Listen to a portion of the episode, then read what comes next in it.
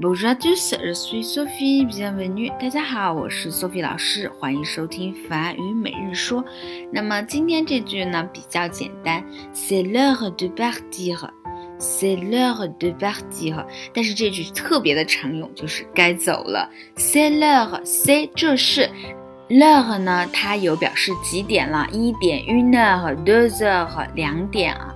那么 le 还有一个意思，表示时间，sele 和到什么时间了，do 一个介词，partido 出发了。到了该出发的时间了。C'est l'heure de partir，到了该出发的时间。那么我离开家的时候特别难过，然后妈妈就一直说，到了该出发的时间了，你该走了啊，我就特别难过。但是还是得走呀，没办法呀。